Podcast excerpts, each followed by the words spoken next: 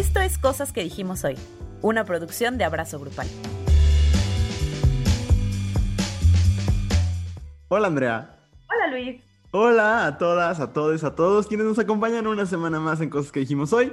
Estamos muy felices, un poco acalorados, bueno, muy acalorados, pero muy felices de estar con ustedes una semana más después de nuestro episodio de un año. Ya somos bebés, Andrea, ya somos bebés de un año. Eh, pronto iremos al, al, maternal y este y pues comeremos papilla y así. ¿Cómo estás? Bien, igual como dices, acalorada. Este, este calor me pone muy de malas. Sácalo sí. odio. Por eso, reiterando mi afirmación de la semana pasada, la cual repito, sostengo, que si ustedes dicen, ay, qué padre que esté haciendo calor, son psicópatas.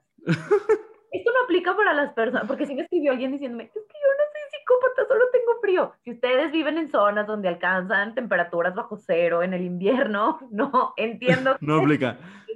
no aplica. Ajá. Pero me pone muy de malas. Entonces, espero que en este momento todo, eh, alcanzar como mi punto neutro, mi espacio zen, para poder hacer este episodio. Muy bien, sí, porque sí, sí, sí se siente así como súper bochornoso. Ya somos, o sea, señoras hablando del clima, pero bueno, este, el día de hoy vamos a hablar, porque aparte justo coincide que estamos grabando en el Día de la Salud o Día Internacional de la Salud o alguna cosa así, eh, y no fue a propósito, eh, ya lo estamos chequeando los dos en nuestras computadoras, pero sí, hoy es Día Mundial de la Salud, hoy miércoles 7, mañana 8 o el día que ustedes lo, lo escuchen, pues ya no, pero eh, justo vamos a hablar de las cosas que como personas hacemos, disque por salud, y que terminan siendo muy peligrosas o que hacen más mal que bien, vaya. Entonces, este, el tema debe estar interesante, no es, no es un programa informativo ni nada, de nuevo, igual y nos burlaremos en algún momento de alguna de estas cosas, pero lo hacemos como, pues sí, por platicar sobre cosas que nos preocupan y que creemos que, que pues son peligrosas de seguir haciendo. Pero antes de eso, vamos a sacar todo el veneno de nuestro ser en nuestra queja de la semana. Andrea, ¿de qué te vas a quejar hoy? Mira, ah, justo hace, no les miento, tres minutos le dije a Luis, me voy a robar tu queja, pero no me acuerdo qué era. Entonces me va a quejar de lo que originalmente me iba a quejar.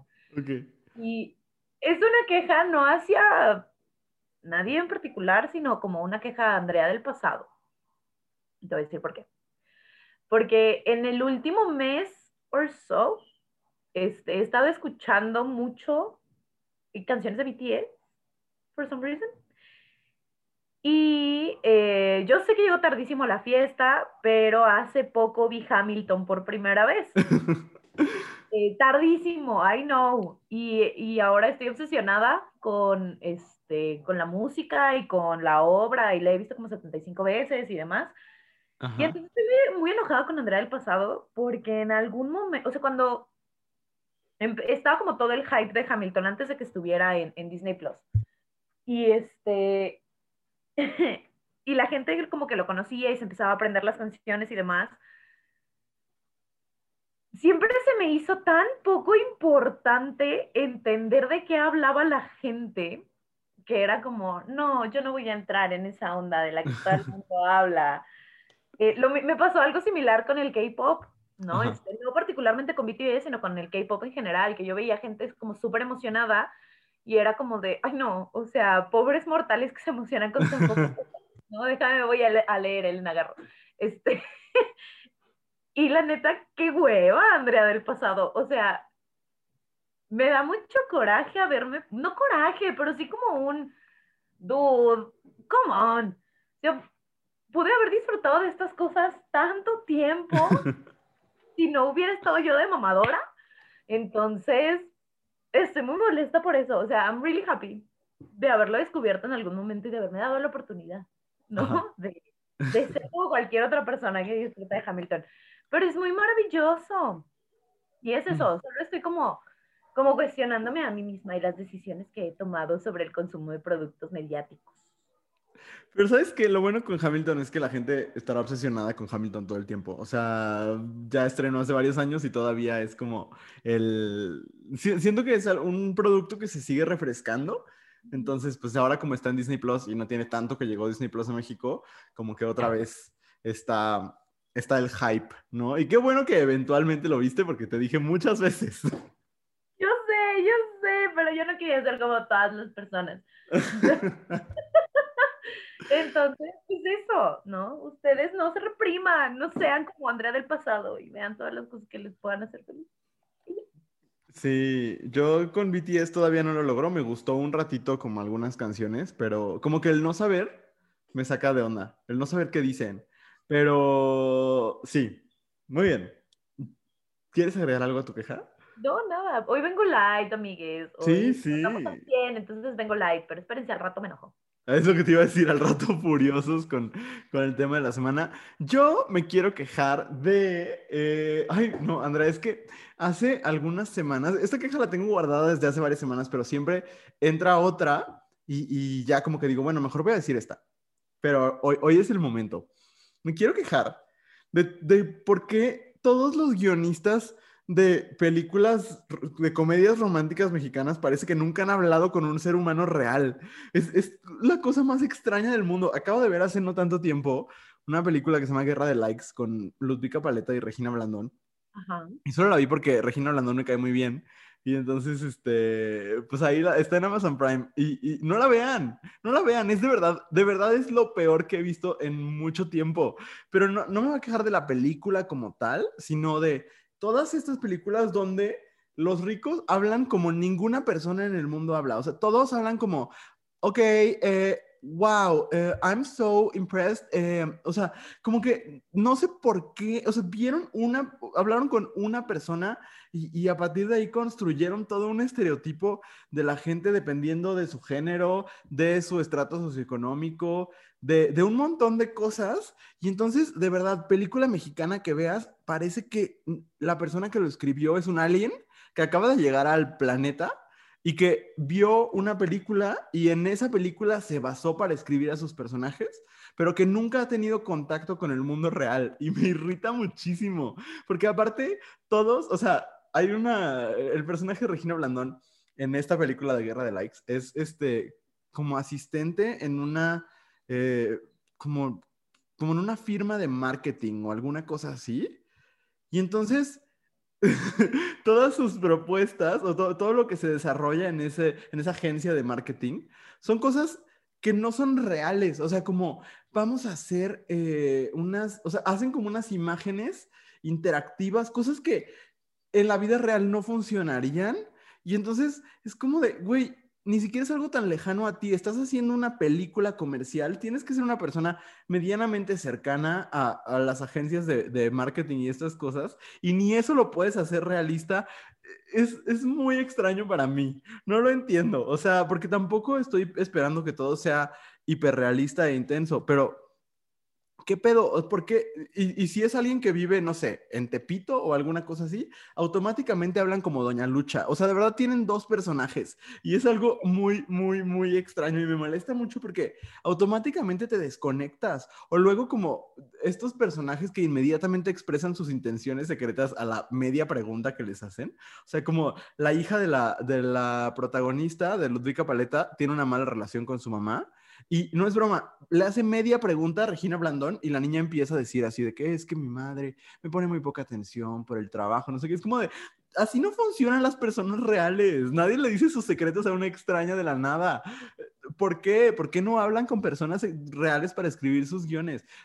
No tiene sentido para mí y, y me estresa mucho porque hay muchas películas así y son muy exitosas. O sea, hace algunos años a Islinder B se le ocurrió hacer el bodrio llamado a la mala, que es una de las cosas más asquerosas que he visto en mi vida.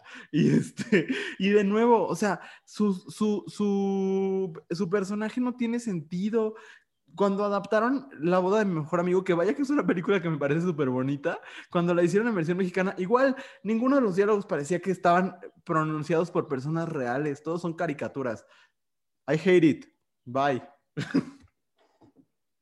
Fíjate que yo siempre había tenido esa misma sensación de que yo decía, es que ¿por qué no conecto con nada de lo que me están diciendo? Nunca me había caído el 20 que era por eso, porque no hablan como gente.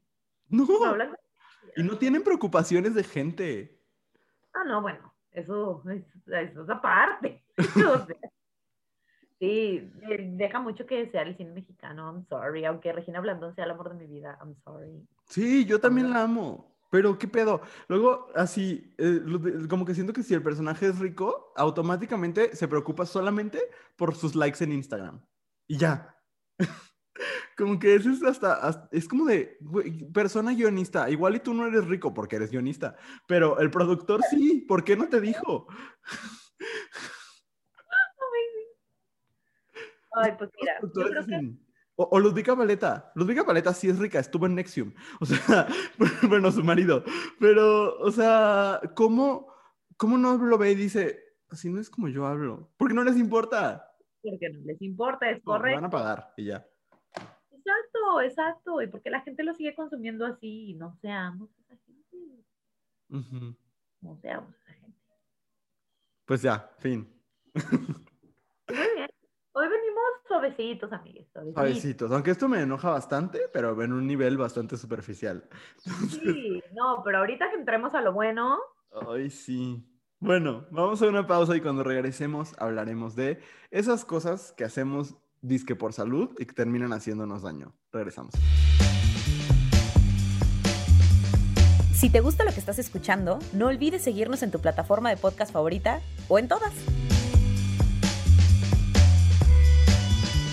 Estamos de regreso en cosas que dijimos hoy y ahora sí vamos a entrarle a la sustancia del episodio del día de hoy. Como que invertimos, ¿no? Como que usualmente es la queja lo intenso y después lo menos intenso es como el tema de la semana. Ahora al revés. Esta semana, a ver, dime, dime. Quiero poner un paréntesis, porque el tema de esta semana iba a ser mi queja de la semana, pero me encabrona a tal nivel que dijimos, no, necesitamos hablar extensamente de esto, entonces decidimos convertirlo en el tema.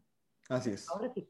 Así es. Este, pues sí, Andrea tiene una, un caso muy particular que no llegó de ninguna, ninguno, ninguna de ustedes, pero de todas maneras lo vamos a platicar. Tú me dices dónde, dónde lo comentamos, pero la pregunta que les hicimos es, ¿cuáles son esas cosas que las personas hacen según por salud y que terminan siendo peligrosas? ¿no? Y, y, lo dividimos, bueno, Andrea lo dividió en tres categorías, las cosas que tienen que ver con la salud física, las cosas que tienen que ver con la salud mental y finalmente las cosas que tienen que ver con la imagen. Vamos a empezar con la categoría de salud física. Y hay unas que, que están chistosas, o sea, no va a ser tampoco tan dark el episodio. O quién sabe, esto es como ver WandaVision, ¿no sabe usted qué se espera? ¡Ay, un volado! Porque alguien nos pone, tomar agua de la llave. Pues depende del estado en el que vivas. si usted vive en Guanajuato, no lo haga, compa. No. Por favor, menos si vive en León, o sea, aléjense del agua de la llave. Ay, sí, por eso yo a veces sí quisiera como vivir en Aspen y tener muchas menos preocupaciones y ya estar formado yo para mi vacuna. Pero, este, luego recuerdo que mi México querido, este, sí le tengo su cariñito de repente, pero sí, si usted vive en México, mejor no tome agua de la llave, las tuberías están horribles. Sí, no, no lo hagan. Yo no sé por qué lo mandaron como algo que se hace por salud. Si alguien tiene más información, dígame. Sí, porque según yo no, es como que alguien te diga, andas malo de la panza, toma agua de la llave y se te va a quitar, ¿sabes? O a lo mejor es al revés, como de no tomar nunca agua de la llave, which I encourage. Yo no tomo agua de la llave. Qué bueno, don't. y tampoco le dan a sus perritos agua de la llave. Ay, bueno, eso sí, a veces sí lo hago. Oh, denles agua filtrada, por favor. Gracias. Muy bien. ¿Qué más? Ay, luego, luego vamos a entrar en algo, en un tema que me parece muy fuerte. Ok, es que aquí agrupamos varios donde decían hacer mucho ejercicio sin asesorarse, hacer cardio de alto impacto y hacer ejercicio en exceso. Ajá. Eh, creo que justo lo que vamos a platicar como todo el episodio es, pues que siempre debemos tener, o sea, que el cuidado del cuerpo es importante. Y es importante en el comer bien, el hacer ejercicio, el también cuidar de tu salud emocional y mental, etcétera. Y hacer ejercicio es súper importante para que nuestro cuerpo funcione, pero tampoco quieran ser eh, deportistas de alto impacto sin ir con alguien que les diga cómo y cómo vivir. Justo el otro día mi hermana y yo hablábamos de eh, cosas random, ¿no? Como el, la, la, dieta y el número de calorías que consume o que consumía Michael Phelps cuando estaba en entrenamiento para las Olimpiadas. Y dices, claro, ves esa cantidad de calorías y dices, ¿cómo te las vas a comer? Pero pues él está súper asesorado por gente que sabe qué pedo, que sabe cuánto entrenamiento puede tener su cuerpo y cómo necesita cuidarlo y además tiene un montón de cuidados. No quieran ser, mira, mi papá lo hacía mucho, que así de yo voy a correr un maratón y entonces un día se paraba y decía, voy a correr 25 kilómetros. Y entonces terminaba todo calambrado y no le servía para lo que quería, que era bajar de peso. O sea, that's not how exercise works. Aquí entra un poco mi furia, porque sí, hay que asesorarse, pero también luego, Andrea, hay cada persona que asesora, que yo no sé, incluso que están titulados y demás, y, y que, titulados, tituladas, titulades, que es como de, güey, eh, tienes, o sea, estás orientando a las personas totalmente mediado por tu gordofobia. Y eso es, o ni siquiera por tu, no, no solo tu gordofobia, sino aparte tu apego total a que las personas nos tenemos que ver como en portada de la revista Men's Health o Women's Health, dependiendo de, de, pues, de tu género, y no creo que exista non-binary health. Este... ¿Te quieras acercar más? Ajá. Eh, pero, güey, de verdad, esto sí para mí es en un momento como un callejón sin salida, porque sí es, hay que asesorarse. Pero ves tanto pinche coach en Instagram que dicen como de, yo te, te armo tu rutina. Y ahí tienes a la gente haciendo dietas súper crueles, yendo al gimnasio horas y horas en el día y anulando muchos otros aspectos de su vida social, privada, afectiva y demás. Que dices como de, güey, ¿Con quién sí voy y me asesoro? Yo sé que pues vas, pides recomendaciones, eh, un poco si te dejas de sentir cómodo, pues dejas de ir y demás, pero sí es un pedo, o sea, siento que, que encontrar quién te asesora de manera correcta y que no esté como atravesado por un montón de prejuicios es complicado. creo que aquí justo podríamos como unir el siguiente punto que dice querer hacer ejercicio porque odias la forma de tu cuerpo y no porque lo amas y quieres verlo saludable. ¿No? Y creo que, creo que ahí debería ser como la línea que se traza con estos eh, supuestos coach, porque a mí me ha pasado, yo sé que si ustedes me ven en la calle no creerían que soy una persona que se ejercita mucho, porque sí lo hago. Y eh, hubo épocas de mi vida donde lo hacía bastante. Eh, y hubo épocas de mi vida donde lo hacía de una manera obsesiva. Estamos hablando de más de dos horas en el gimnasio, ¿no? Diario. Entonces, este, te, te topas con muchas cosas y para mí la clave es eh, quién te hace sentir bien, quién te hace sentir que estás avanzando en una cuestión de salud, que sientes que tu cuerpo funciona mejor. Y luego está que te dice, mira, vamos a hacer este ejercicio para bajar el gordito de aquí. A mí no me interesa bajar el gordito a ningún lado, me interesa que no me vaya a dar cardíaco un día. creo que también es eso, pero creo que para eso nosotros mismos tenemos que ser conscientes de los discursos que nos manejan. Claro y de la gordofobia que tenemos interiorizada. Es que está bien cabrón porque e, es un proceso simultáneo que es carísimo y que, o sea, ya pagar el coach y también pagar la terapia y también pagar el médico y también pagar, o sea, la vida es cara y el capitalismo es cruel, pero este, pero sí, sí es un proceso simultáneo de cuidar tu salud física y también tu salud mental, porque creo que muchos coaches y muchas se, se aprovechan de la fragilidad de la autoestima de muchas personas y eso se me hace bien culero. Sí, entonces cualquier, o sea, cualquier experto, experta, experte que lo cuyo fin sea cambiar cómo se ve tu cuerpo y no cómo funciona, ahí creo que es una, pues es una red flag, se me olvidó la palabra en español, perdón, ando súper pocha, I'm sorry. No, ahí, hay un asunto y, Instagram está lleno de personas que te dicen cómo verte como ellos. Y la meta no es verte como nadie, porque tu cuerpo no eh, funciona igual que el cuerpo de Bárbara de Regil, no funciona igual que el cuerpo de Lambda García o de quien ustedes quieran y manden. Este, entonces, pues nada más eso. Y también no sabes qué te está diciendo y qué no te está diciendo. Para mí es muy claro, el, nos vamos a clavar a lo mejor en esto porque a mí el tema de la cultura de los influencers me mueve muy cañón.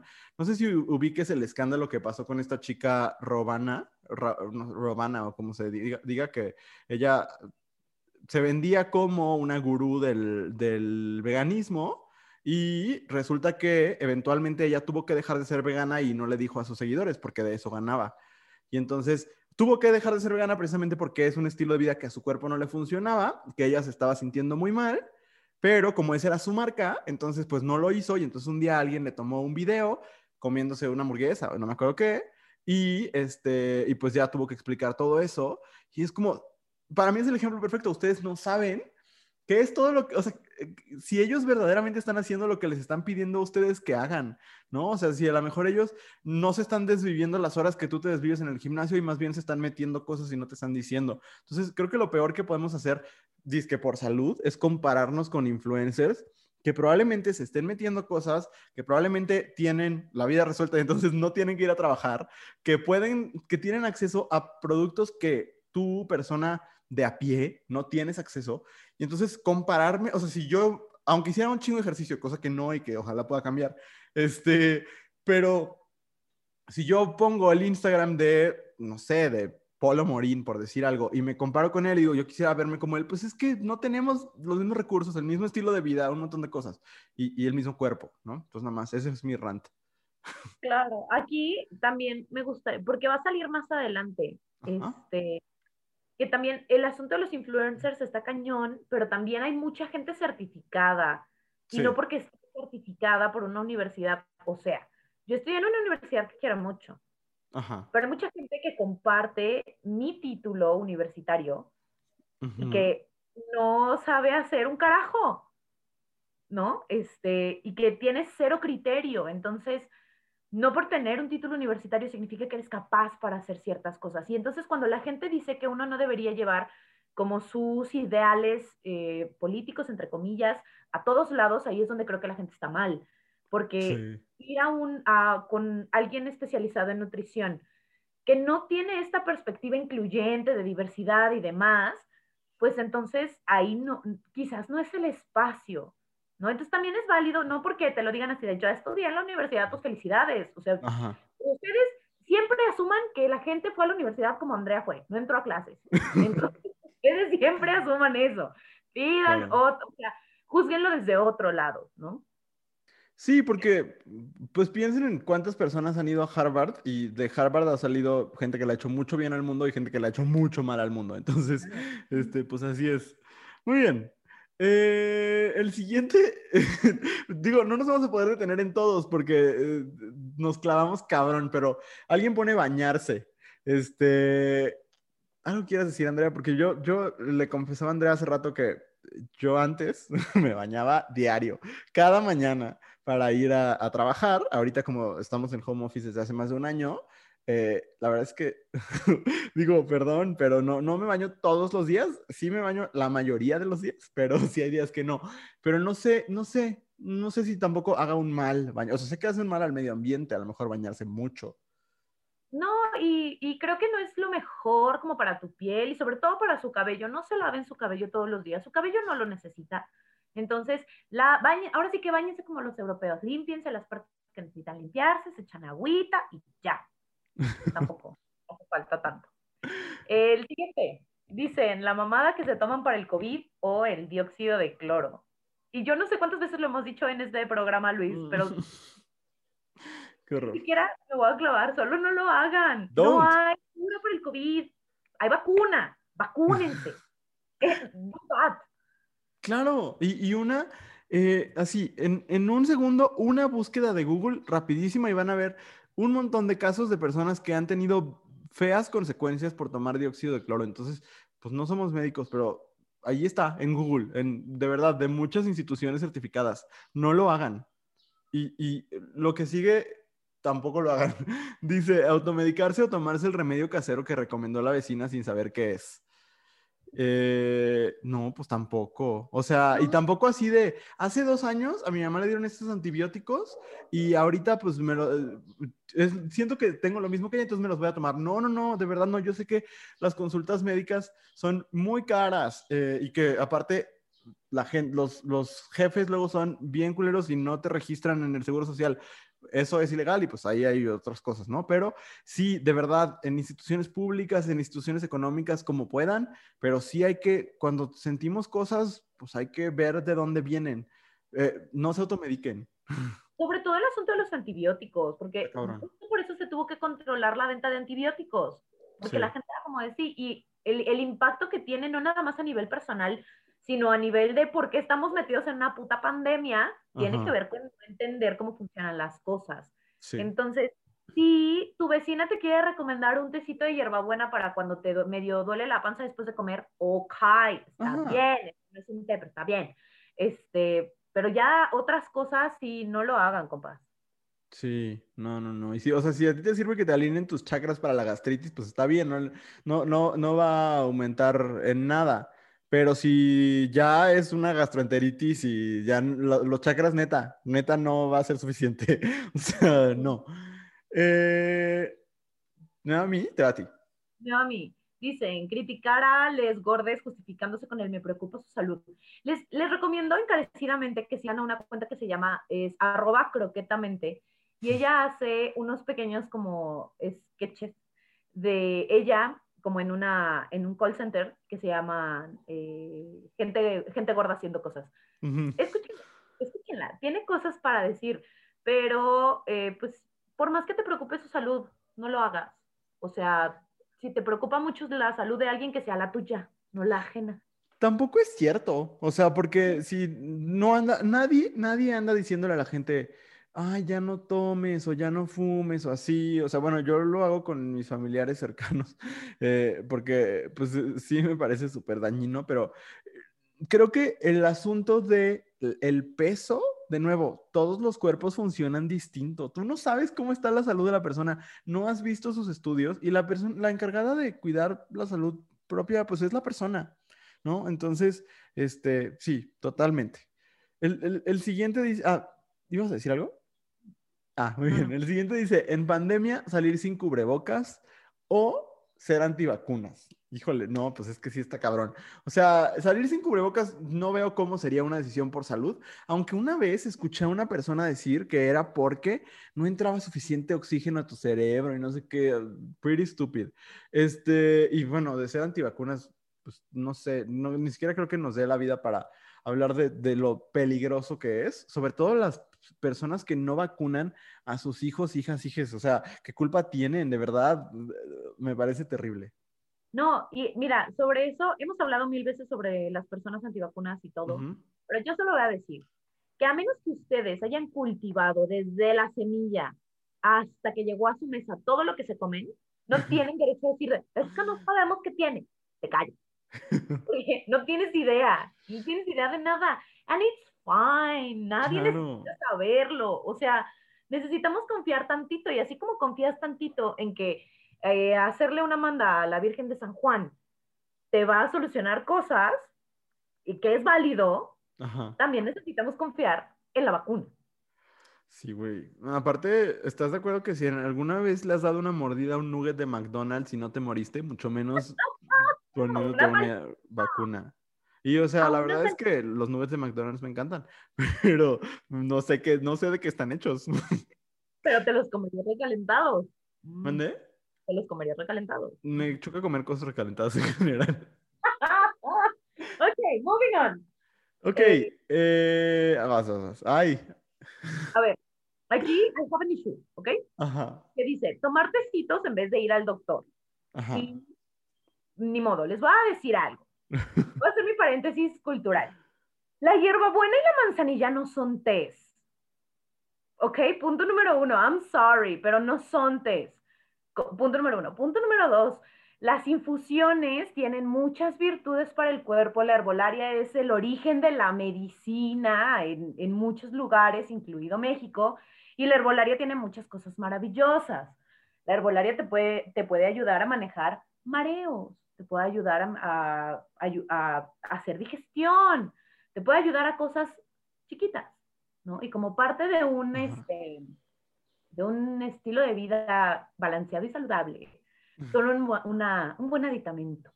Pero si siempre te duele la cabeza, pues entonces ahí hay algo y Claro. hay que ir al médico, ¿no?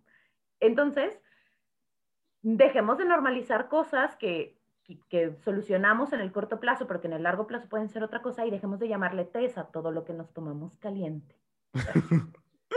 Muy bien. El siguiente, eh, ya lo hablamos muchísimo, que es seguir los consejos. eh, Alguien pone seguir los consejos de Bárbara de Regil. cualquier Creo que es lo mismo de cualquier persona que te va a decir, o sea, si la persona quiere de verdad que, que te veas mejor o que te veas como él, como ella, como ella, honestamente no va por ahí. Eh, no es el, asunto de la salud, no es un asunto estético, no es lo mismo. Este, y, y aparte, Bárbara Regil es una actriz, o sea, este, nada que ver con el cuidado del cuerpo. ¿no? Y, y, creo que en general, como cualquier influencer, cualquier persona que, que se dedique a decirte que, que, su cuerpo, tu cuerpo se debería ver como el suyo y que tú puedes porque él, ella, ella pudo, no.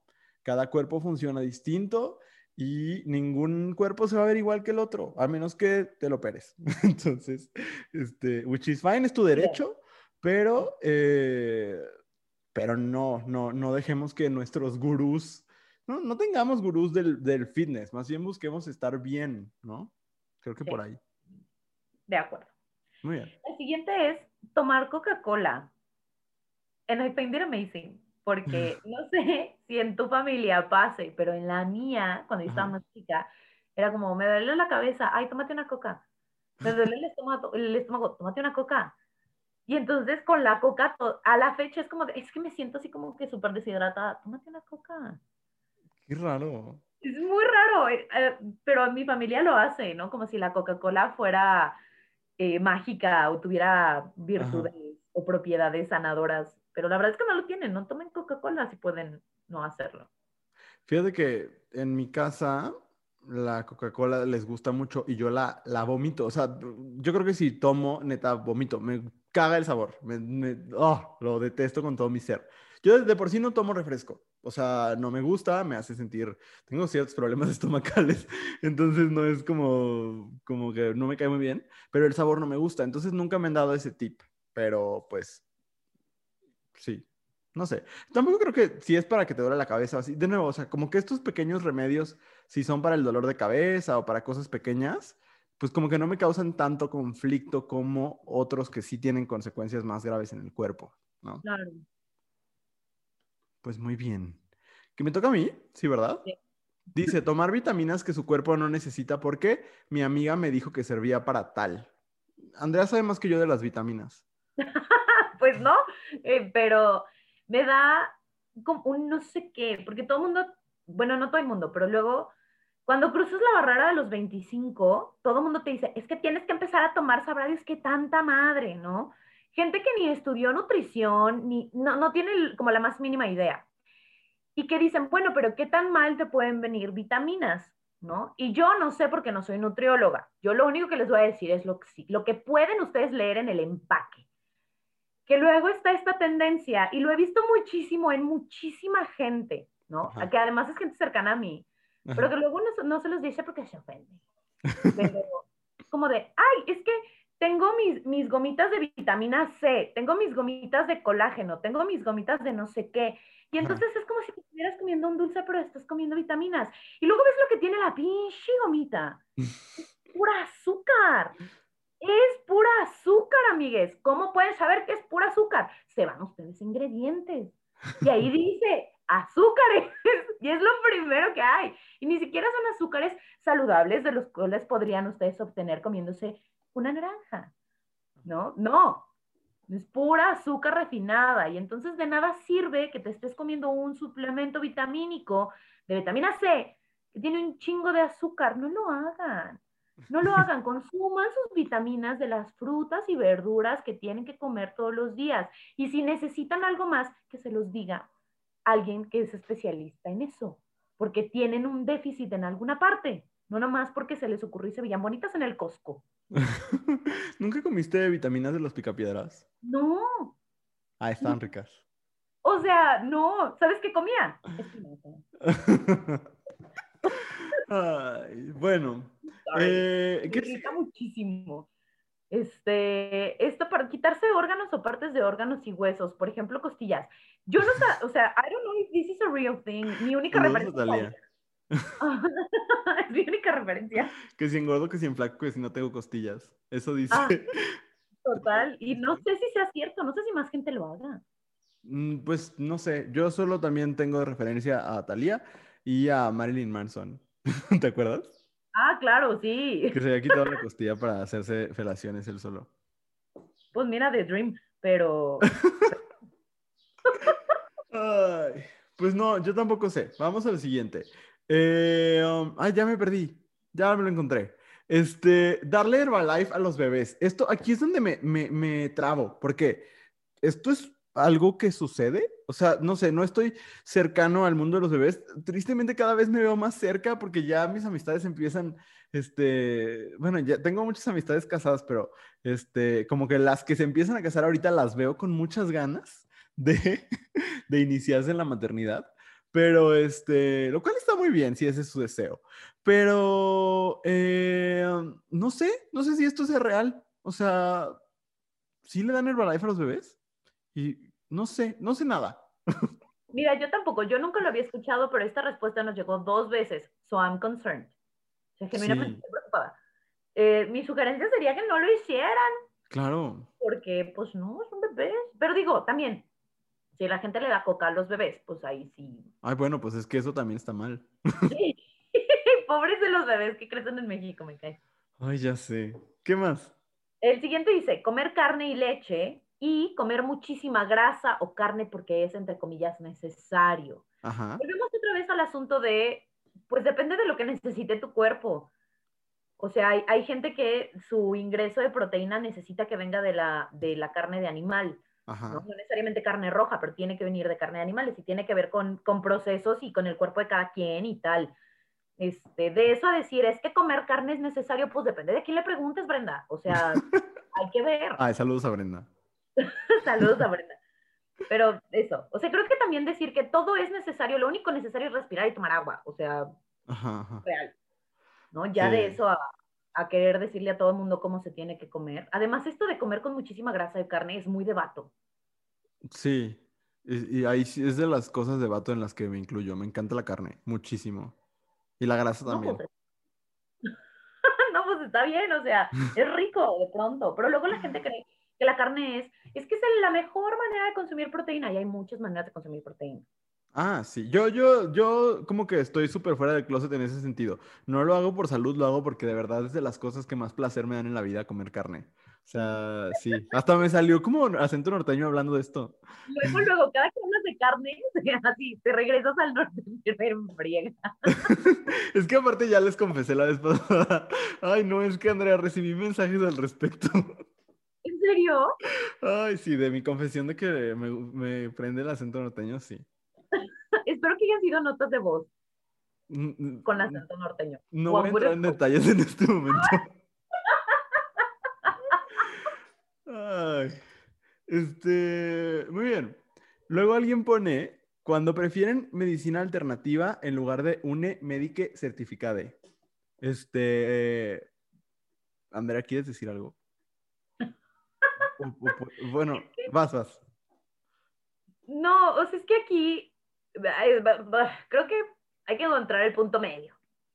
Porque sí, creo que eh, quien estudia medicina está mucho más preparada, preparada y preparado que una persona común y corriente para entender ciertas cosas del cuerpo. Pero luego empiezas a ver un montón de cosas que traen un asunto racista y misógino dentro de la medicina que Claro. que tiene consecuencias en cómo somos atendidas eh, ciertas personas por eh, los médicos.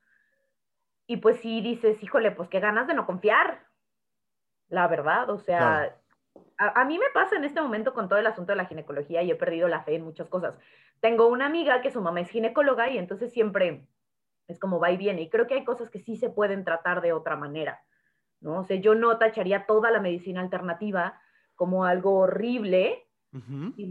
Creo que sí hay, hay momentos donde dices, sí, sí necesitas a, a una, médique, a une cirujane, a cosas así, pero sí creo que hay como matices.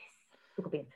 Sí, hay matices, estoy de acuerdo. Yo, híjole, a mí me, me causa mucho conflicto porque estoy en mis círculos cercanos, y no, no voy a entrar en detalles por lo mismo, como por respeto a estas personas, pero en mis círculos cercanos se consumen muchas formas de medicina alternativa. Desde mi familia eh, extendida, eh, siempre recuerdo como de ir a casa de, de mi abuela y como ver que cada vez que yo iba estaban tomando como algún remedio, muy, como diría mi Pati Chapoy, muy interesante pero muy extraño. Y luego eh, personas muy cercanas, como amistades muy cercanas, acuden a los imanes, al reiki, al tarot, a un montón de cosas. Eh, bueno, el tarot ya no creo que entraría ni siquiera como en el asunto de la medicina alternativa, pero sí los imanes. Y, y pues, vaya, no quiero faltarle al respeto a nadie, solo pues sí es una cosa que no tiene base científica, o sea, eso sí es cierto. Entonces, yo a mí lo que me preocupa es cuando aparecen, o sea, de nuevo, si es para un para una gripita, pues bueno, de todas maneras se te va a quitar naturalmente o o con los imanes, si es que lo crees.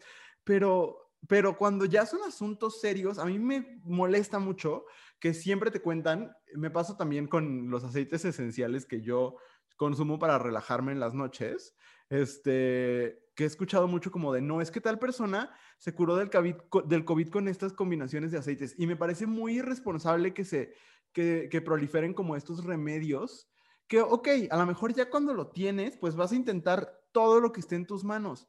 Pero antes, yo he visto que ayuda a la gente a tomar decisiones irresponsables. Es decir, no me voy a cuidar tanto porque pues de todas maneras, la respuesta está en los aceites, nada más no te lo quiere decir la medicina tradicional porque el Big Pharma y la chingada. Y no es así, ¿no? Entonces, eso me preocupa, como cuando, eh, pues, se convierte en un riesgo de salud, ¿no? Y, que incluso papás y mamás, eh, pues, lo hacen con, con sus hijos. Eh, pues sí, me parece feo. O sea, creo que sí hay cosas que sí están comprobadas. pues pues, hay que ir primero con eso, ¿no? Pero esa es mi perspectiva. No, creo, creo que tienes toda la razón, sobre todo en, en este sentido de, pues hay como cosas muy claras y se te están mostrando estudios y demás en una diversidad de población y tal, y aún así decidir no creerlo nada más porque tú dices que no es cierto. Porque lo viste en Reddit, ajá. Ajá, también está cañón, ¿no? Este, y querer también otra cosa, ni la medicina alternativa, ni la medicina, iba a decir tradicional, pero pues no sé, bueno, ni la medicina de hospital, ni la medicina alternativa, ninguna de las dos es milagrosa. No. O sea, la medicina lo que hace es toma un montón de síntomas y trata de, darte algo para que medio se acomoden las cosas. Pero si alguien se cura mágicamente de cáncer, o sea, nadie sabe cómo funciona, porque todo el mundo reacciona diferente. Entonces, no fueron los imanes, Brenda, no fueron. Fue el universo. Saludos a Brenda otra vez. Este, ay no, Andrea, se paró un colibrí frente a mi ventana. Ay, qué bonito. Es pretty cute. Muy bien. Este, vamos a pasar a la segunda categoría, que es la categoría de salud mental. Este es un poco más breve, pero pues, creo que tiene que ver con, con lo mismo, ¿no? Con el descuidar otra parte, que creo que en general, eh, no, no sé si varias de estas, Andrea, necesariamente son cosas que la gente hace por salud, Muchas son como por desidia, ¿no? Pero, pues, no sé, ¿te parece si empiezas con la primera? Sí, eh, la primera es eh, guardarse sus sentimientos por no lastimar a, los demás. Ajá. Y pues, eh, no, no creo, a lo mejor es por la salud de, de otros. A lo mejor, sí. Como por no angustiar a los otros, ¿no? Ajá, pero pues tampoco, dejemos que cada quien sea responsable de sus emociones. O sea, si van a decir algo culero, pues no lo digan. Ajá. Pero si es como algo que se tiene que decir, pues díganlo, tampoco estamos así como para andar, andar dándonos de latigazos solites. Sí, este es un pedo como muy, muy masculino, ¿no? O sea, creo que muchos hombres eh, se la pasan guardando sus emociones, no solo no es necesariamente para no lastimar a los demás, o como por la salud de su masculinidad. Este, y eso, pues es un problema porque así como para, las, para no lastimar a, otros, creo que también es mucho de, eh, de las mujeres. Sí, sí, sí. sí. no, no lo digo porque se va a enojar, y no lo digo porque se va a sentir mal, y no lo digo porque, y entonces chingome yo, porque no le voy a decir a los demás dónde está el error o lo que está pasando o, cómo me siento. Claro. creo que ahí sí, todos pecamos de lo mismo, de no querer incomodarnos a nosotros mismos, porque también luego poner, decir las cosas las vuelve reales y decimos, ay, no, qué miedo. Sí. Entonces, creo que también. Sí, creo que también tiene que ver con eso. Luego alguien pone, no ir al psicólogo porque es para locos. Híjole, hemos hablado muchísimo acá de, pues, del ir a terapia y de lo importante que lo consideramos. Y de la palabra locos, que, pues, ¿qué significa? Nada realmente, ¿no? No, aparte es una palabra súper eh, derogativa. Sí, O sea, estigmatizante. Ajá, entonces no la usen. O No. sea, no la usen. Ahora, si lo que usted quiere decir con eso es para las personas que no están 100% sanas mentalmente, pues le tengo una noticia. O sea, todo, nadie lo está. Así como físicamente todos tenemos, ahora sí que todos cojeamos de algún pie o, o tienes eh, algo, algo que, que no está funcionando del todo y que hay que atender. Lo mismo con la salud mental. O sea, sí, nadie está... Si alguien se vende como todo está en balance y en control de mi vida y soy permanentemente feliz, híjole, qué miedo. ¿no? Ahí hay algo raro. Exacto. Entonces, no ir al psicólogo porque el psicólogo es para quien no está bien de su salud mental, pues nadie está 100% bien. Entonces, pues siempre hay algo que atender, ¿no? Exacto, siempre hay algo que trabajar. Uy, lo que va a decir Andrea a continuación saca en mí, híjole, la Dark Phoenix. O sea, de verdad, mal, mal. A ver, dice, acudir a un grupo de autoayuda que parecen más una secta en vez de acudir con un profesional de la salud. Dinos qué opinas, Luis. Ay, que, de verdad me da mucho coraje, Andrea, que, o sea, yo como, como Anaya, me da muchísimo coraje que, o sea, güey, los, la mayoría de las personas que ofrecen soluciones de autoayuda le están robando a la gente y eso me da mucho dolor. O sea, cómo se aprovechan de personas que genuinamente quieren atender su salud mental, que probablemente no tienen a lo mejor, o justo le están oyendo a este estigma de el psicólogo es para locos, o se les hizo más cool ir a este desayunito en, en un VIPS o en algún lado, y, y es gente que necesita, como todos necesitamos, pues ciertas validaciones y cierto acompañamiento, pero cuando, mira, lo mismo que, decía Andrea con, con la salud física, las, curas milagrosas no existen. Lo mismo con la salud mental. En un curso de dos semanas, no vas a trabajar las cosas, las heridas que vienes cargando desde que tenías dos años, ¿no? Los problemas que tuviste en tu infancia, en tu adolescencia, no sé, un montón de cosas de tu historia personal no se van a solucionar mágicamente porque un güey te hizo caminar sobre piedras calientes. O sea, son trucos, son trucos de la psicología como muy, muy básicos que te hacen creer, o sea, es, ilusionismo prácticamente, ¿no? Es como ir a un show de un mago, ¿no? Que te va a, no sé, como a sorprender y entonces después te va a vender un producto, ¿no? Pero cuando el producto es tu salud mental es muy peligroso.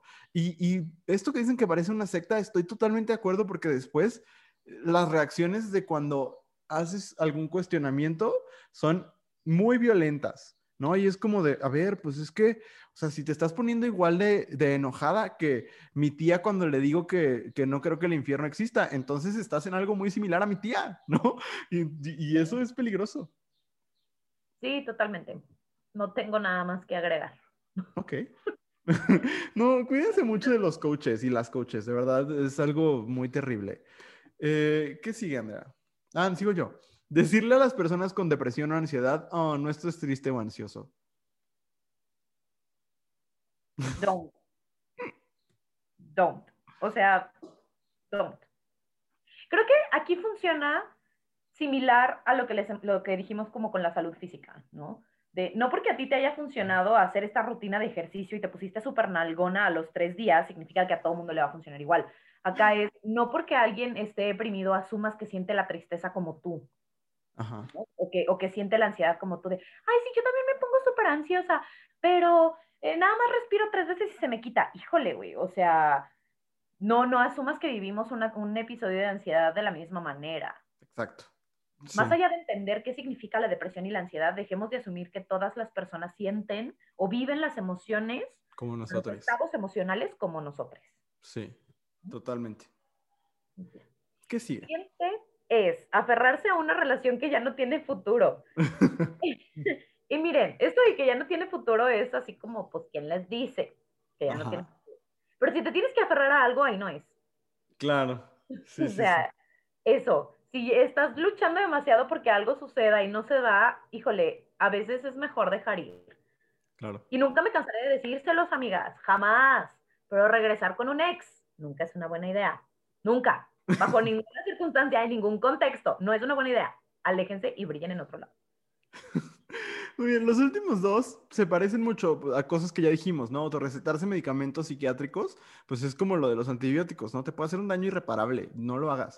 Eh, compartir imágenes motivacionales para no ir a terapia, pues lo mismo que el coaching, ¿no? No hay soluciones mágicas. O sea, las bonitas frases, pues son bonitas frases y se comparten, pero eso que tiene que ver con tu proceso, ¿no? Los, los procesos de la salud mental son individuales y, a veces colectivos también, pues, pero son, son específicos de cada realidad, ¿no? Y, un violín no, no lo va a solucionar.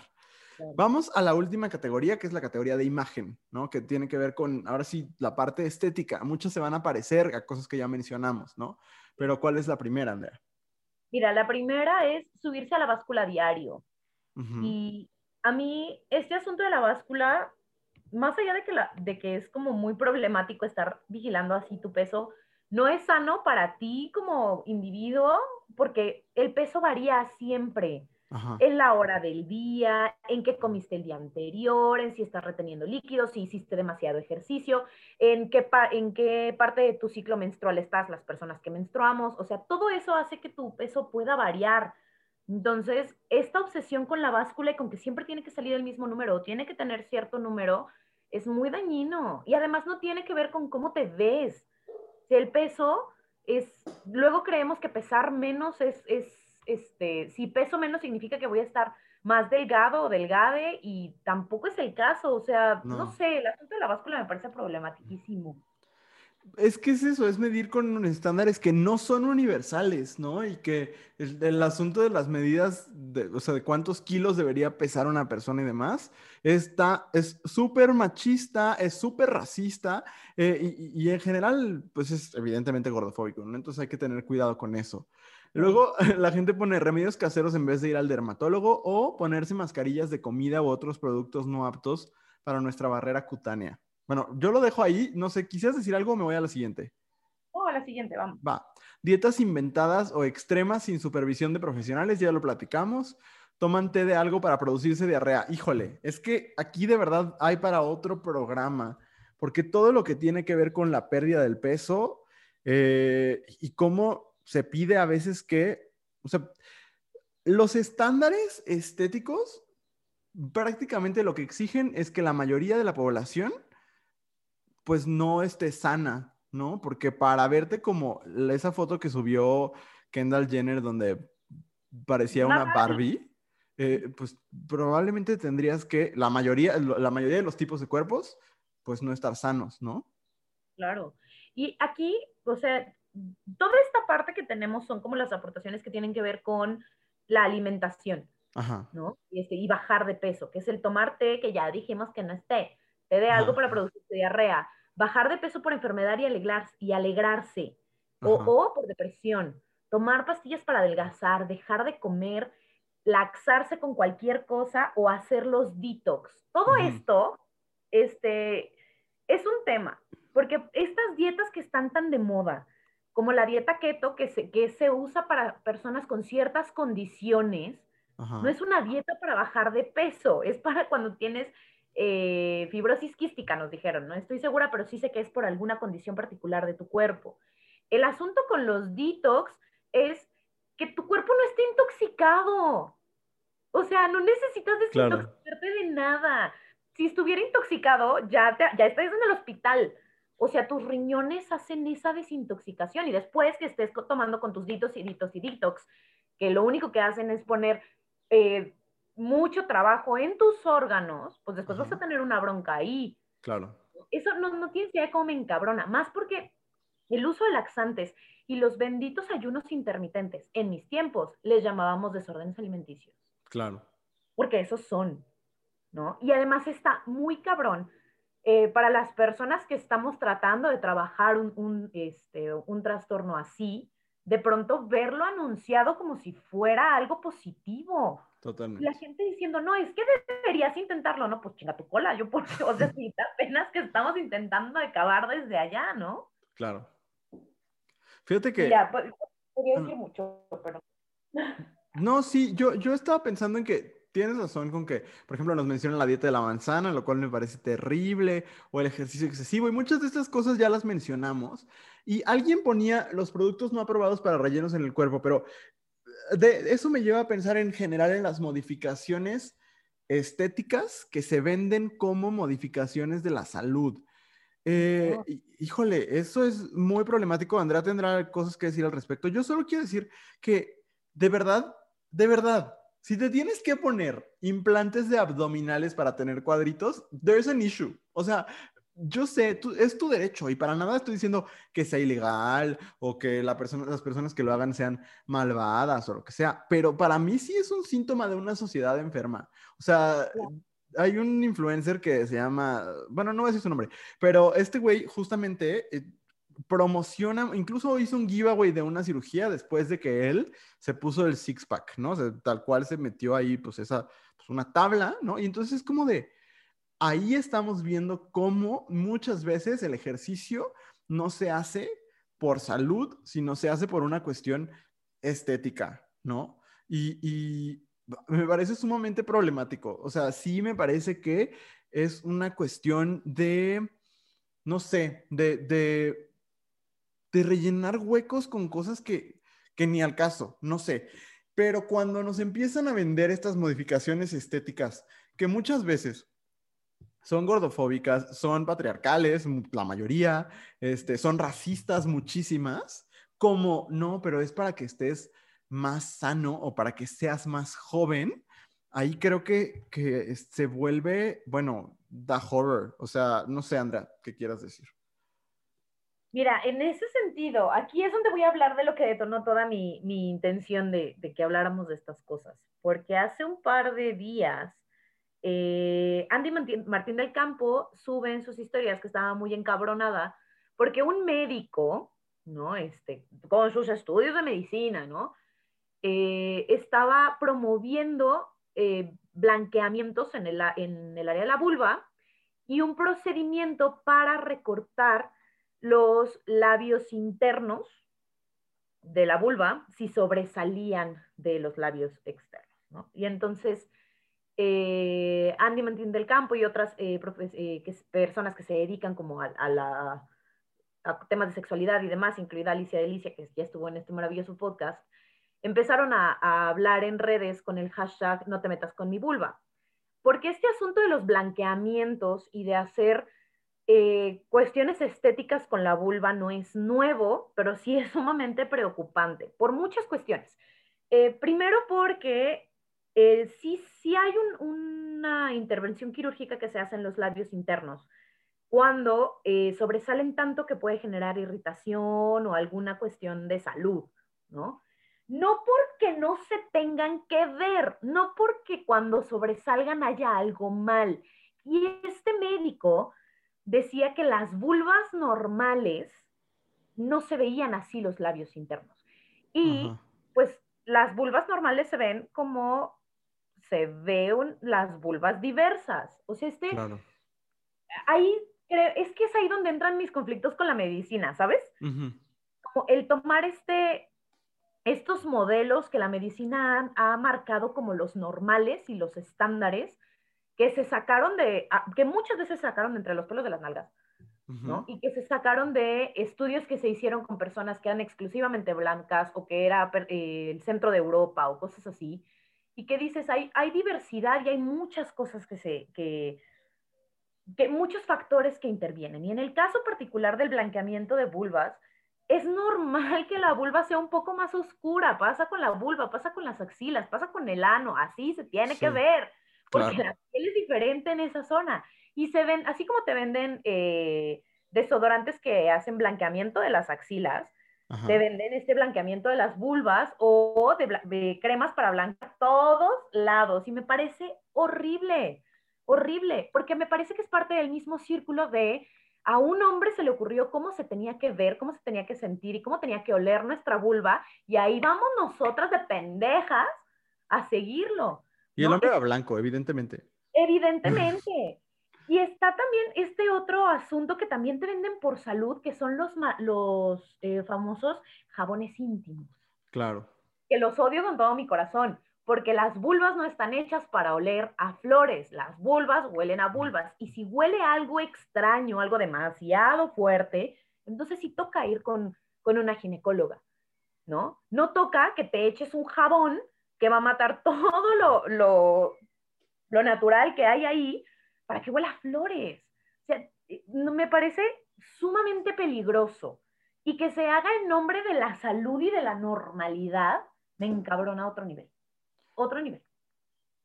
Fíjate que ahorita que estás hablando de eso, otra cosa de la que yo quería hablar que tampoco llegó, Andrea, pero que creo que afecta a, la población, sobre todo de, de, hombres gay y bisexuales, cabrón, es el asunto de las duchas anales y los enemas, eh, que se vende como lo que se tiene que hacer.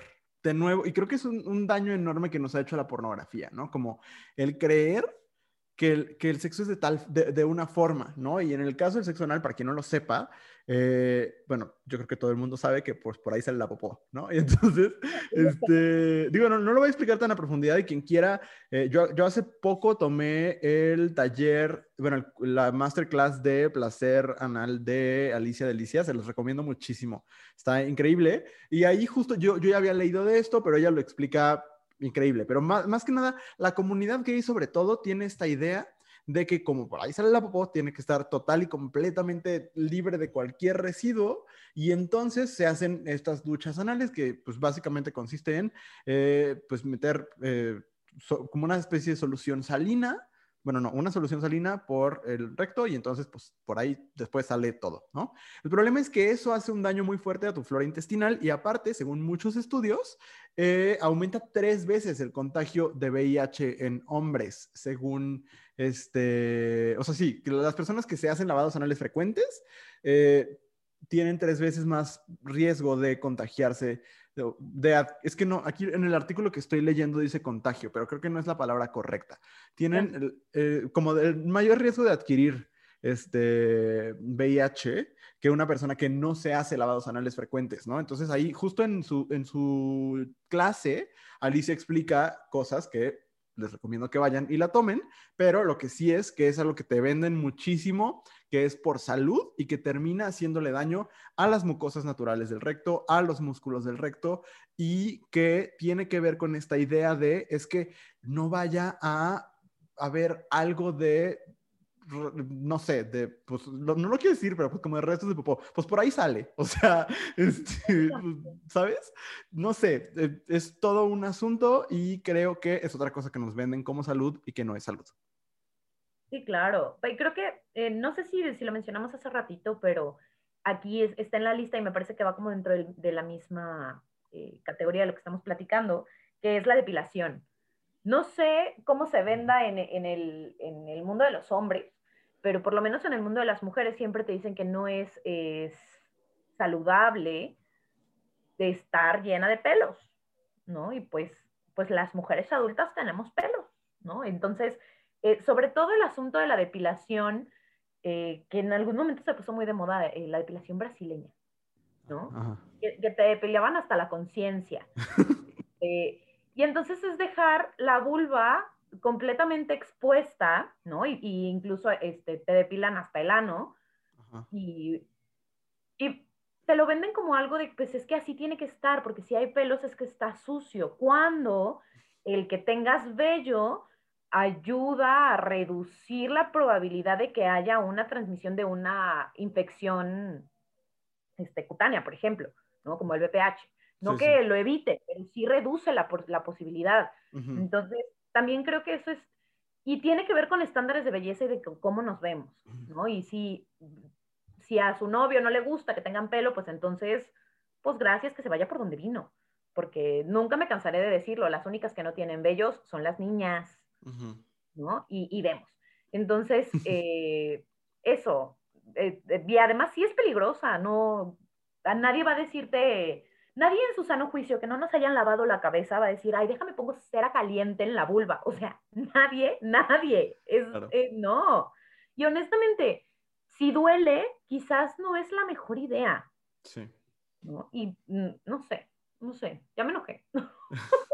Pues yo creo que con eso es la, la manera perfecta de cerrar este segmento. Creo que hemos hablado de cosas que, que nos mueven definitivamente eh, y que tienen que ver con nuestra salud. Y la salud es algo que, que, se tiene que cuidar y que se tiene que procurar y que es mucho más importante que la parte estética, que siempre está subordinada a prejuicios, a imposiciones patriarcales, racistas, eh, heteronormadas y demás. Entonces, pues nada más como antes que cualquier otra de esas cosas está pues nuestro estar bien, ¿no? Y a fin de cuentas, nuestros cuerpos son, son nuestros y, y, y, no tienen por qué mandar sobre ellos ni nuestra pareja, ni un sistema, ni los medios, ni nuestros papás, ¿no? A fin de cuentas, son nuestros y ya, ¿no?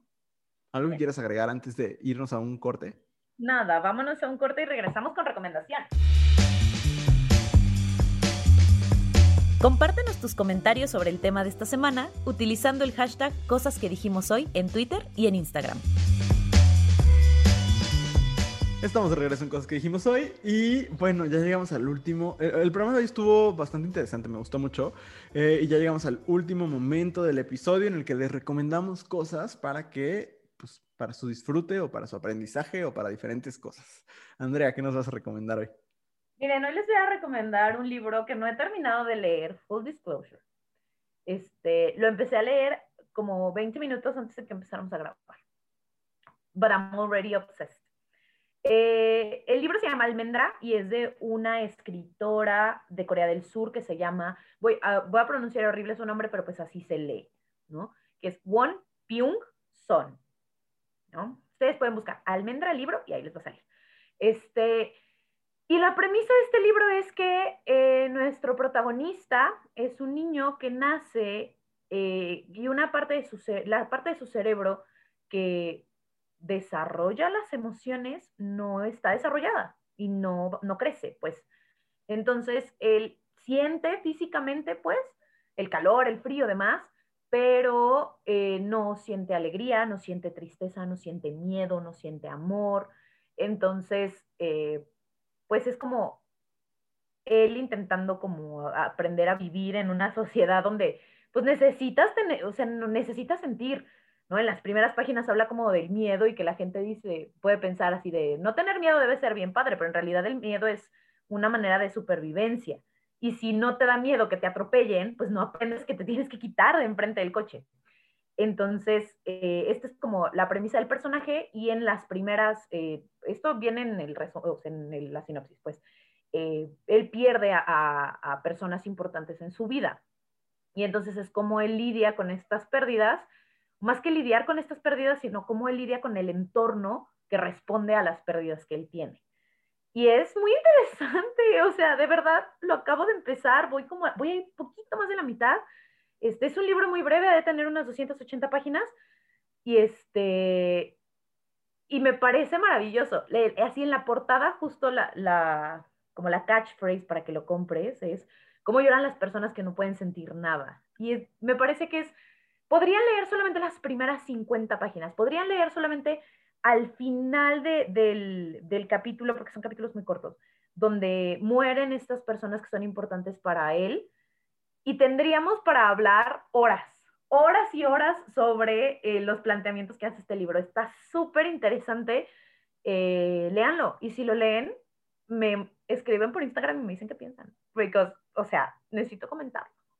Y es mi, ese es Súper. Pues yo también voy a recomendar un libro esta vez. Eh, muy pocas veces, o sea, no, yo creo que sí, muy pocas veces me había topado con un libro como este. Y, me parece importante, eh, justo el 6 de abril, es decir, antier, para quienes lo están escuchando ya en jueves, eh, fue el primer Día Internacional de la Asexualidad. Y este, hace poco encontré este libro de Angela Chen. Angela Chen es una autora asexual que aquí se lo estoy enseñando a Andrea solamente porque ustedes no lo están viendo, pero el libro se llama ACE, así A-C-E, What Asexuality Reveals About Desire, Society and the Meaning of Sex, lo que la sexualidad revela sobre el deseo, la sociedad y el significado del sexo. Eh, este, este es un libro en el que Angela Chen nos explica primero qué son las identidades asexuales, habla con muchísimas personas en el espectro asexual eh, eh, a lo largo del mundo, porque explica precisamente cómo eh, hay distintos grados dentro del, del espectro sexual, ¿no? Que hay personas sexuales, hay personas demisexuales y demás.